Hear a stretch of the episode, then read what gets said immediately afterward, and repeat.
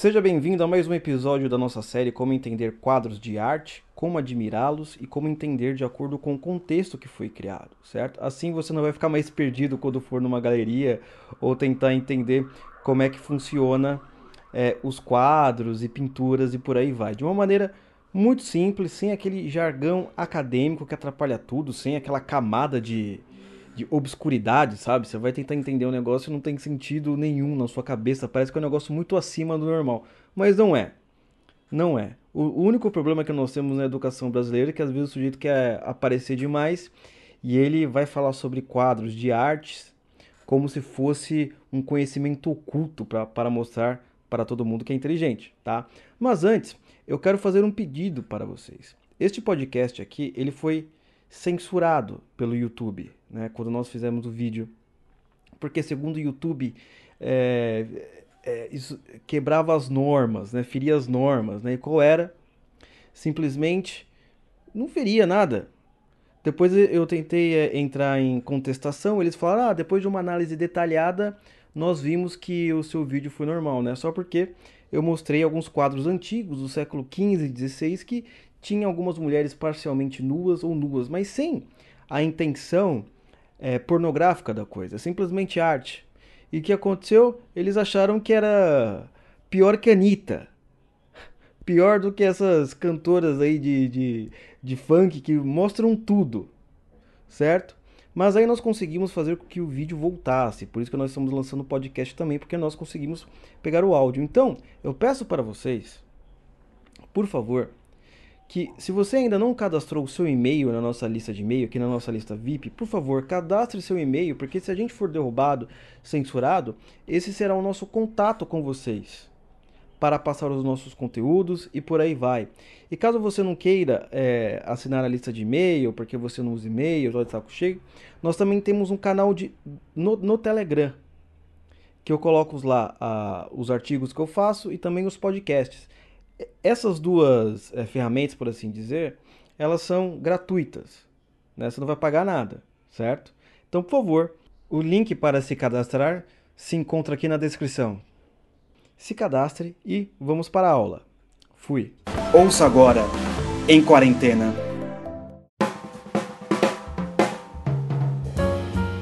Seja bem-vindo a mais uma série aqui em quarentena. Eu sou Oliver e hoje nós iremos continuar os nossos estudos sobre arte, como entender quadros de artes, como vê-los, o que significa cada tempo histórico em que eles foram pintados, desenhados e projetados, certo?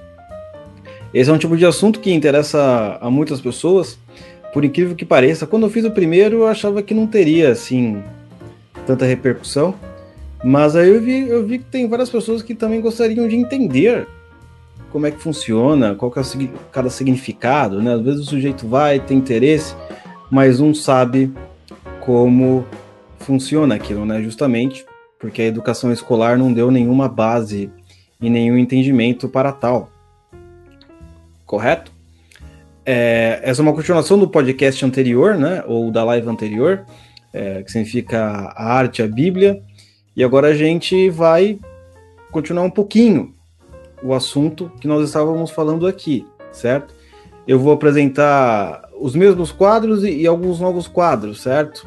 Os mesmos quadros eu irei falar rapidamente, se você quiser saber uh, mais de maneira mais aprofundada os quadros anteriores, você pode dar uma olhadinha ali na, no, na live ou no podcast anterior, correto? Uh, porque vai ser importante para a gente fazer essa comparação entre como são os quadros da arte é, da arte antiga e como ficam da arte moderna e por que eles ficam assim, correto? Pessoal, chegando aí, boa noite a todo mundo. Flávio, Elias, sempre aí com a gente. O Flávio também, não é? E um pessoal novo. Carlos, tudo bem, Carlos? Sempre aí conosco, certo? Então, eu quero apresentar um quadro para vocês que eu é, acabei não apresentando na última vez. Certo? Na última, na primeira vez, né? É, a última é a primeira, não deixa de ser também, né? Que é o quadro. Eu vou inclusive compartilhar a tela aqui com vocês. Só um minuto. Porque aqui o negócio eu não tenho um ajudante, eu tenho que fazer tudo sozinho. Certo? Share screen. Uh, guia do Chrome. Uh, qual que é o quadro aqui? Qual que é a página? Aqui. Achei. Pronto. Essa daqui é a página, correto? Vocês estão vendo o quadro aqui direitinho. Quem está no YouTube vendo ao vivo, tudo bem. Quem não estiver, estiver ouvindo pelo podcast, eu vou deixar os links para você dar, dar uma olhada aí, correto?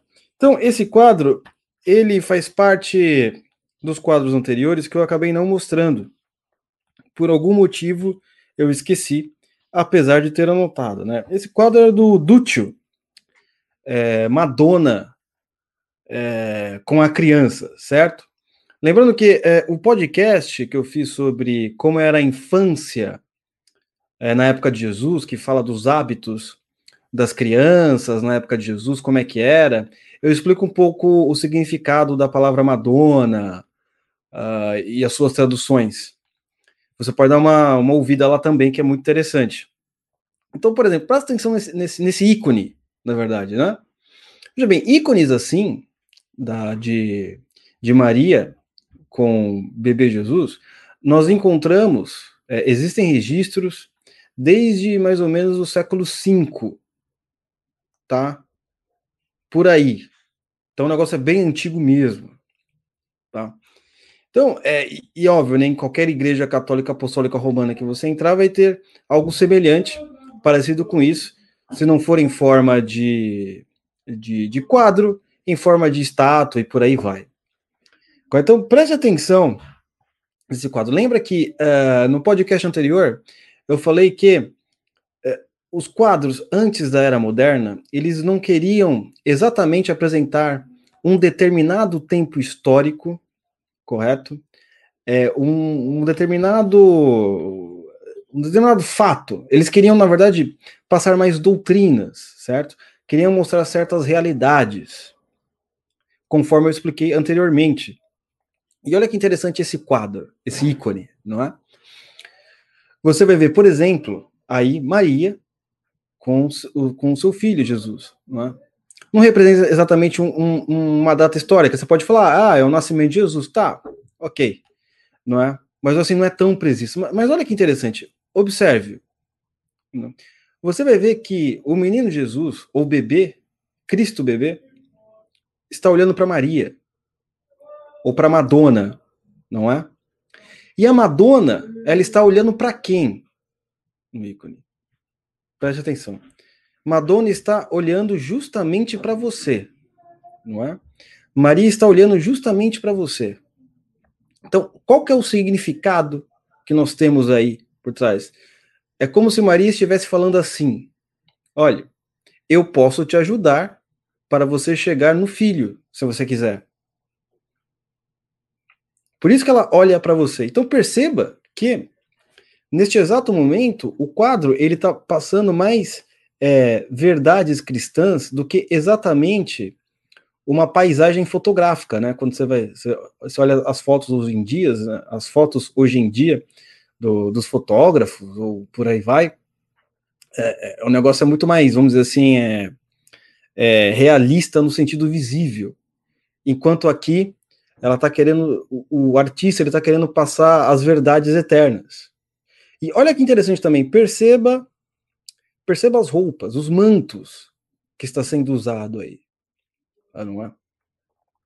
Alguns, alguns é, historiadores, um vão dizer que é, Maria era uma pessoa muito pobre, outros vão dizer que não é tão pobre assim mas não importa, tanto faz. Né? Perceba que essas vestimentas são vestimentas é, de pessoas, vamos dizer assim, reais. Não é, não é assim de pessoas pobríssimas. Correto? O que está querendo passar aí? Ah, você veja bem, não é uma fidelidade talvez histórica, por assim dizer, mas os mantos, eles têm um significado da realeza.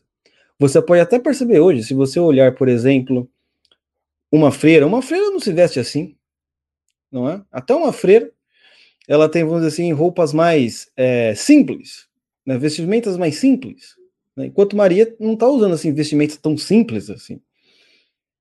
Mas o por quê? Porque o artista ele fez assim desse jeito, mesmo ali por volta do século V e hoje de maneira assaz é repetida? Porque essas roupas têm um significado, né? De realeza, majestade e por aí vai. Correto? Aí lá em cima você vê anjinhos e por aí vai. Então, essa é uma coisa muito interessante que eu, eu, eu expliquei com outros quadros ali uh, do podcast anterior, né, da arte à Bíblia, certo? Então, isso era mais ou menos a ideia. Então, você vai ter, por exemplo, os outros, né, que eu acabei é, passando aqui para vocês, né? O Martírio de São Livino. Peraí, eu tenho que mudar aqui. Meu Deus do céu, eu tenho que mudar aqui é, manualmente, porque ele não muda. Aqui, o Martírio de São Livino. Cadê? Só que eu quero que vocês prestem atenção em outro detalhe aqui. Vamos lá. Tá aqui. Preste atenção agora no céu. Perceba, né? Como é que tá o céu aqui? Existe céu nesse ponto. Eu já expliquei o significado do céu no, na aula anterior. Mas perceba, aqui tem céu. quero que vocês percebam isso, porque isso vai fazer sentido quando nós formos para os, para os quadros da arte moderna. Certo? Então, ainda são autores católicos, né? Aquele ali já por volta do século V, esses daqui já um pouquinho mais, é, já chegando na era moderna, não é? Ou já não, ou já não tão antigo assim, correto? Então, por exemplo, aí nós teremos os quadros assim do, do, do dos protestantes, ou pelo menos daqueles que tinham uma visão que moravam em países, já, já tinha acontecido a reforma, por assim dizer, né? É, holandeses e, e, entre outros. Né? Se a gente vê aqui é, um outro quadro aqui, eu quero mostrar para vocês, que eu tinha mostrado no, no podcast anterior, né? Esse aqui nós vamos ter o Cristo no caminho do, de Emaús, do Claude Lohan, correto? Então, aqui, já expliquei isso aqui, mas você está vendo aqui, dá para perceber claramente quem é Jesus, e você tem um céu aberto, não é?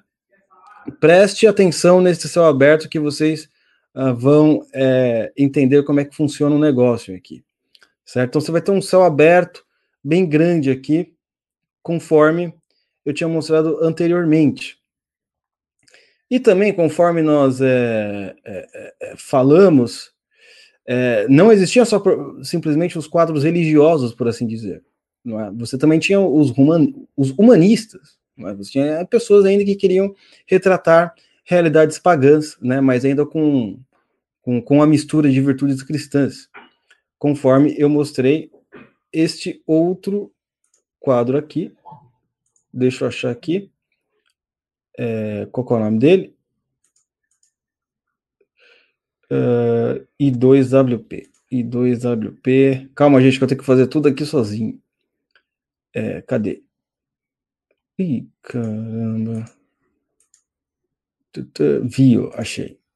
Achei, achei, achei, achei, achei. Beleza. Então, vocês lembram desse quadro, né? Então você vai ter, por exemplo, aí, o nome do quadro é Vênus e a música. Ali à esquerda você vai ter um organista olhando para uma mulher. Não é que alguém disse aí nos comentários que ela é chube, acho que é o termo, né? Chube. E por aí vai. Mas olha que interessante. É, essa mulher, né, ela é a Vênus, né? Então ela é a deusa que inspira os músicos a criar músicas belas, conforme o sujeito está olhando ali para ela. E você veja que interessante. O, os artistas re representavam é, o dom dos deuses, não é? A, a, a força dos deuses a partir de personagens femininas. Né? Então você vê, por exemplo, essa mulher, ela serve como inspiração para o cara. E ela não tem elementos pornográficos como nós vemos hoje. Qualquer pessoa que ver isso daí, conforme eu expliquei anteriormente, ele não é, não vai sentir, ele vai ver que, pô, mas ele não vai assim com uma vontade assim de é, é, é com um tesão enorme para agarrar essa mulher, sendo bem franco, correto? Ele vai se sentir inspirado conforme é, a obra mostra, né? Então, olha que interessante, ela também não está olhando para você, né? Ela está olhando aqui para o cachorrinho e tal, e o sujeito está se inspirando nela. Beleza.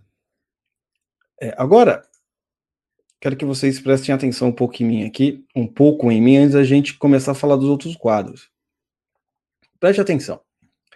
Então, assim, como, como nós vimos aí, o, nós estamos numa era até ali, até o momento, óbvio que eu estou falando isso de uma maneira super resumida, é? que você ainda tinha dentro do debate público a pessoa de Deus, não é? Ou pelo menos alguma ideia metafísica, por assim dizer. Uh, quando eu falo de metafísica, não estou querendo dizer exatamente é, de, de, de, Deus, assim, mas assim, existe algo além que dali vem os nossos valores, seja Deus ou os deuses, por aí vai correto?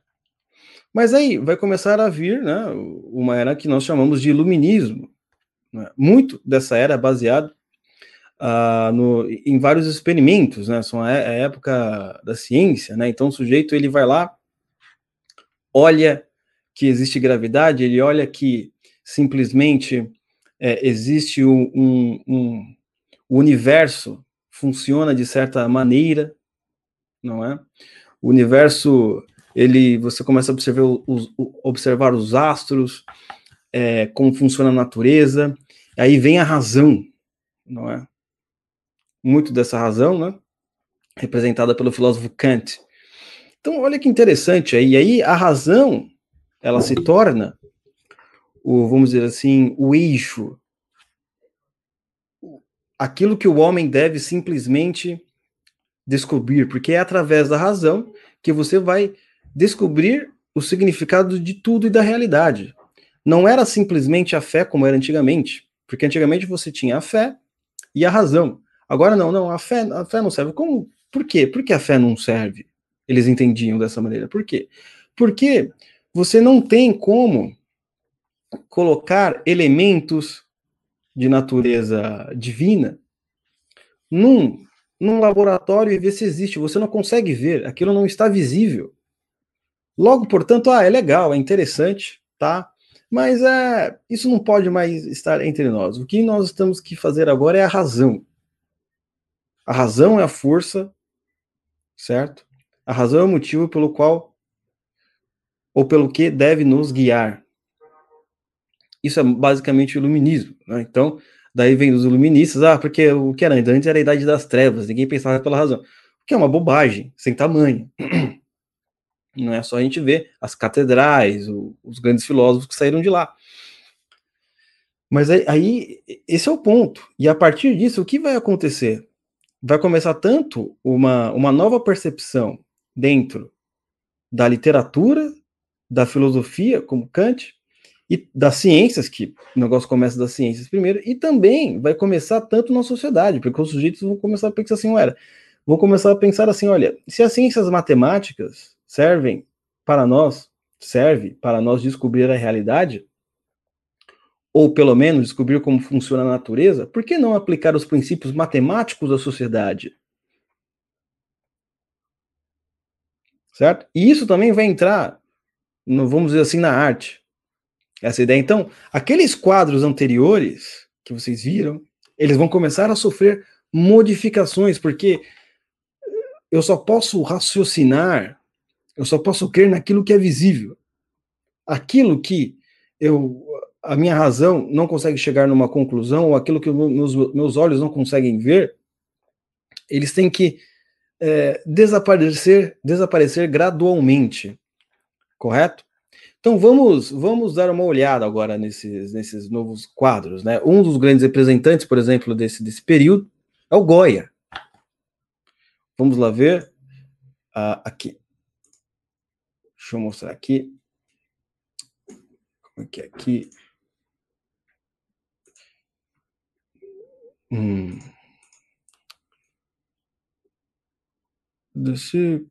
Só achar aqui, pessoal. Aqui, achei. Francisco Goya. É. Esse quadro ele é muito interessante. Porque perceba, né, tem um nome aqui, né, que tá meio em, tem um sujeito sentado, não é, em desespero. O nome do quadro é O Sonho da Razão Produz Monstros, tá? Para quem for procurar, mas vai estar tá aí no link.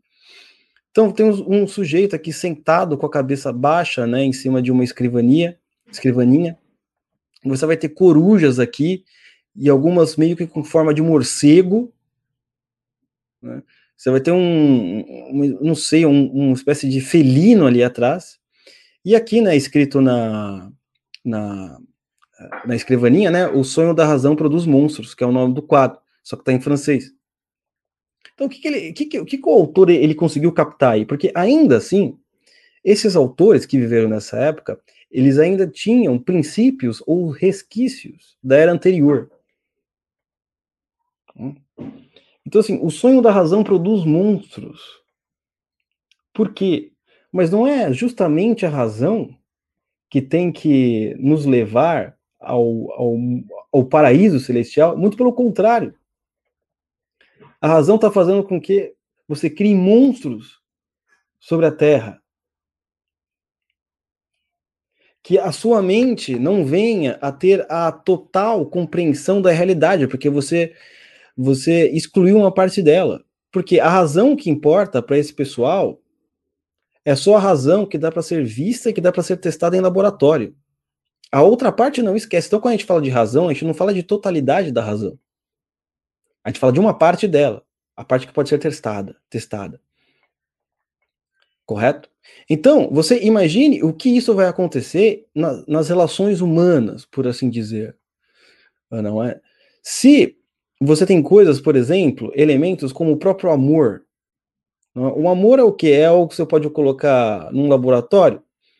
É o que você pode simplesmente decifrar com aspectos lógicos? É, por assim dizer? Não. Então, o que, que vai sobrar do amor aí? Apenas o sexo, porque o sexo é a parte que você sente e a parte que você vê, é a parte que você toca. O amor é algo, meu, não é palpável. Então, imagine que e, e, esses problemas o Goy está demonstrando. Então, a razão ali parece que legal, né? Você veja que mesmo a coruja ali perto dele, coruja que representa a filosofia, mesmo assim o sujeito está perturbado, perturbado. E ainda porque acima dele, que vamos dizer assim, numa camada mais do subconsciente, ou pelo menos numa camada mais profunda da consciência, não é? Ele não. Ele vê que o negócio é mais terrível do que se imagina. Agora eu vou passar um outro quadro e presta atenção né, neste detalhe que eu quero passar, passar para vocês, certo? O próximo quadro que eu quero mostrar, é, o nome dele é, se chama, também é do Goya, do Francisco Goya, o nome é A Execução dos Espanhóis pelos Franceses. Só um minutinho aqui. Um, Deixa. Achei. Achei.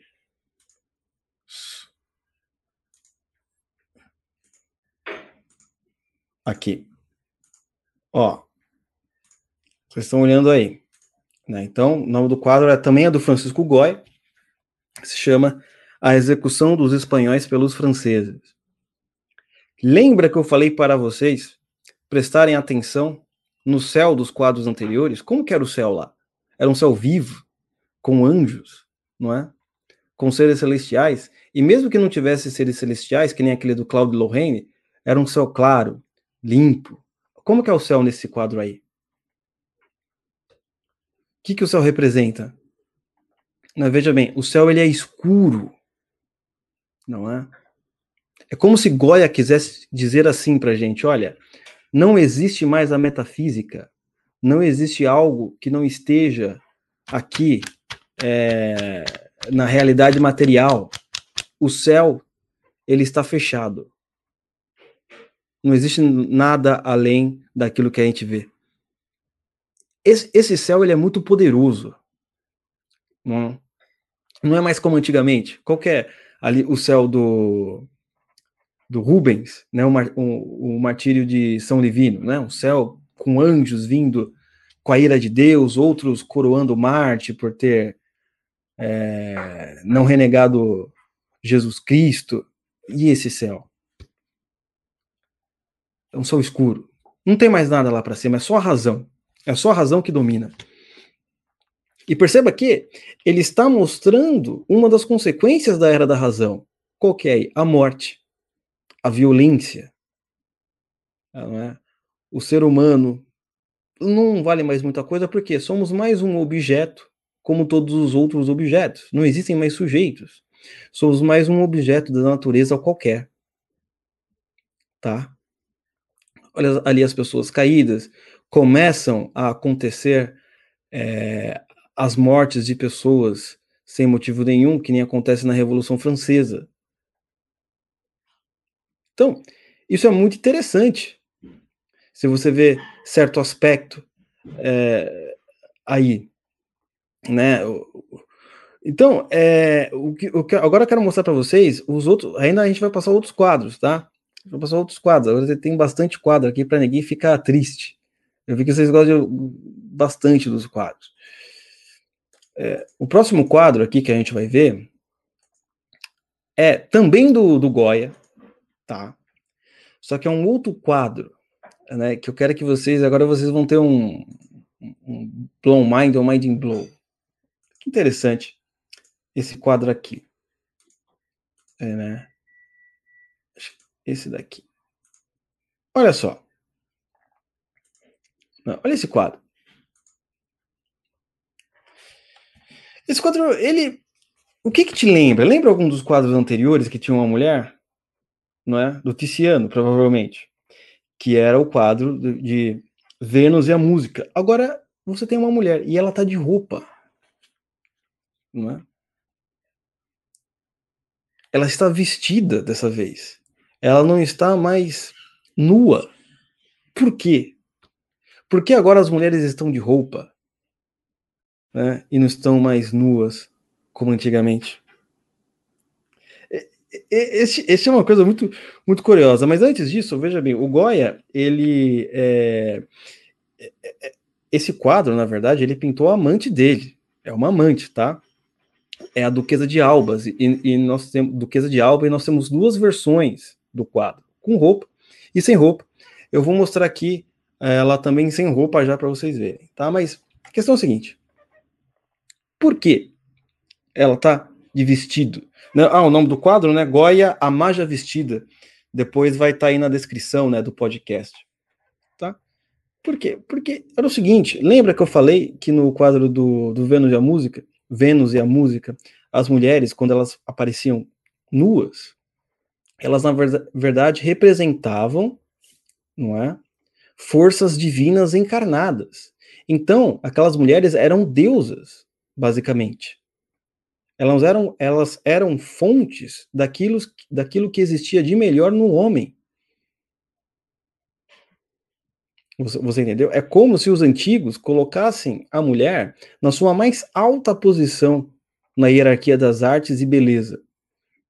Por isso que elas apareciam nuas. Agora é diferente. Elas aparecem vestidas. Por quê?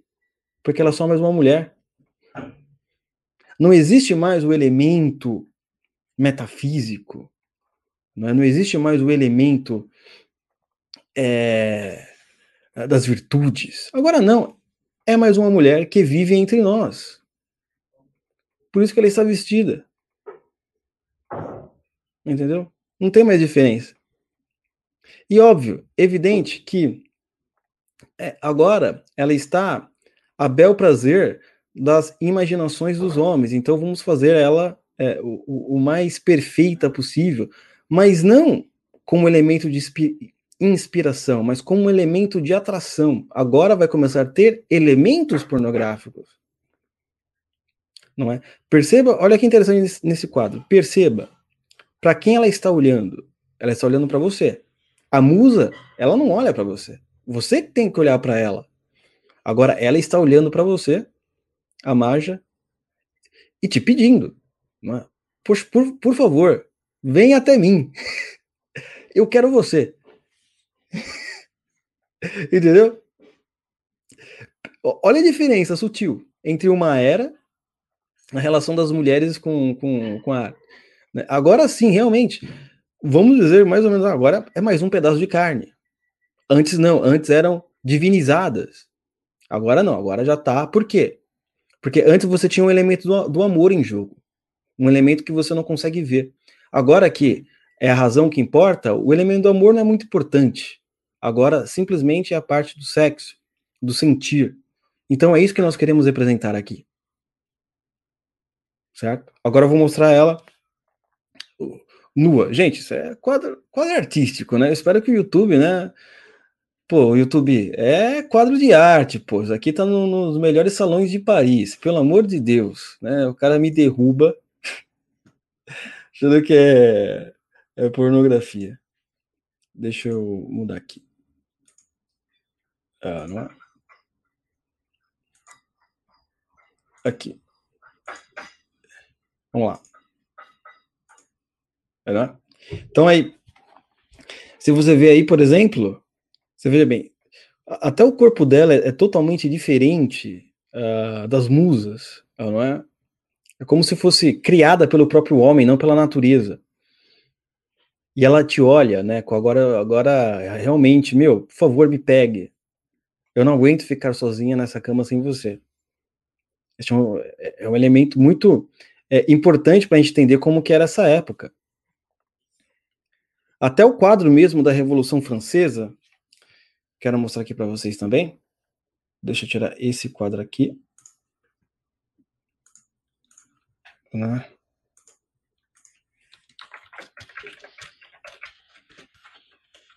Eu não separei o quadro da Revolução Francesa, tinha que ter separado, né?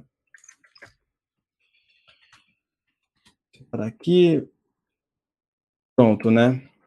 É, o famoso quadro de Delacroix, o Delacroix, é Delacroix. Enfim, não vou falar o nome dele, senão vou passar vergonha. Vai ficar que nem aquele cara lá que tentou falar o nome do Montesquieu, falou Montesquiel. Enfim, eu não sei o nome, eu já confesso aqui logo de cara.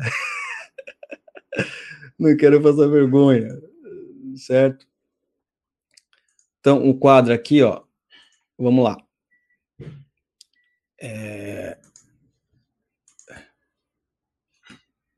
Deixa eu compartilhar o quadro aqui com vocês.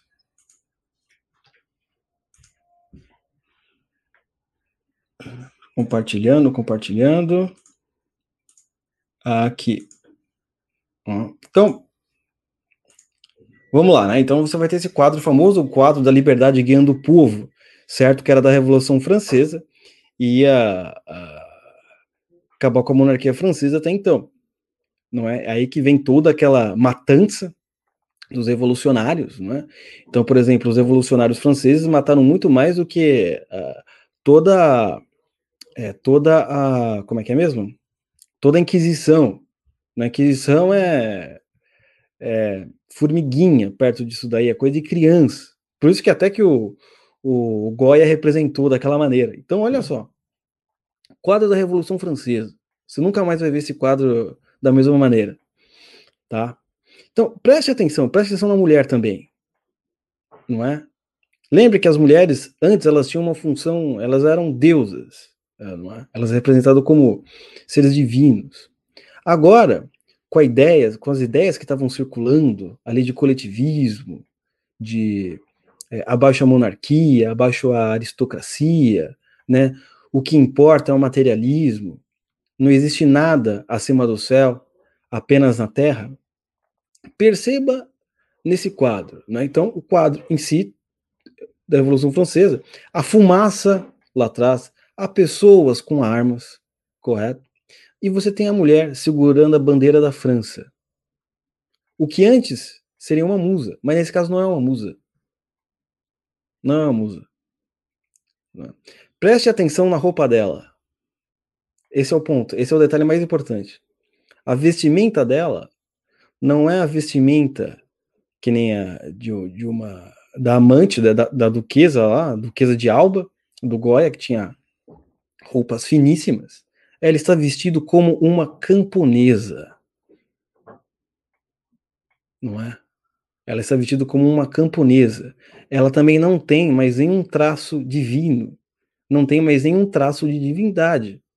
Ela é apenas uma camponesa, uma mulher como qualquer outro operário, lutando pela liberdade da França, ou melhor, uh, dos revolucionários contra a aristocracia e por aí vai. É um quadro muito bonito, mas ao mesmo tempo você percebe que o símbolo dele é terrível, significa a decadência de uma era. E perceba os detalhes, perceba os detalhes, tanto aquele do Goya quanto esse da Liberdade, eles estão ficando cada vez mais o que? Fotográficos. Por quê?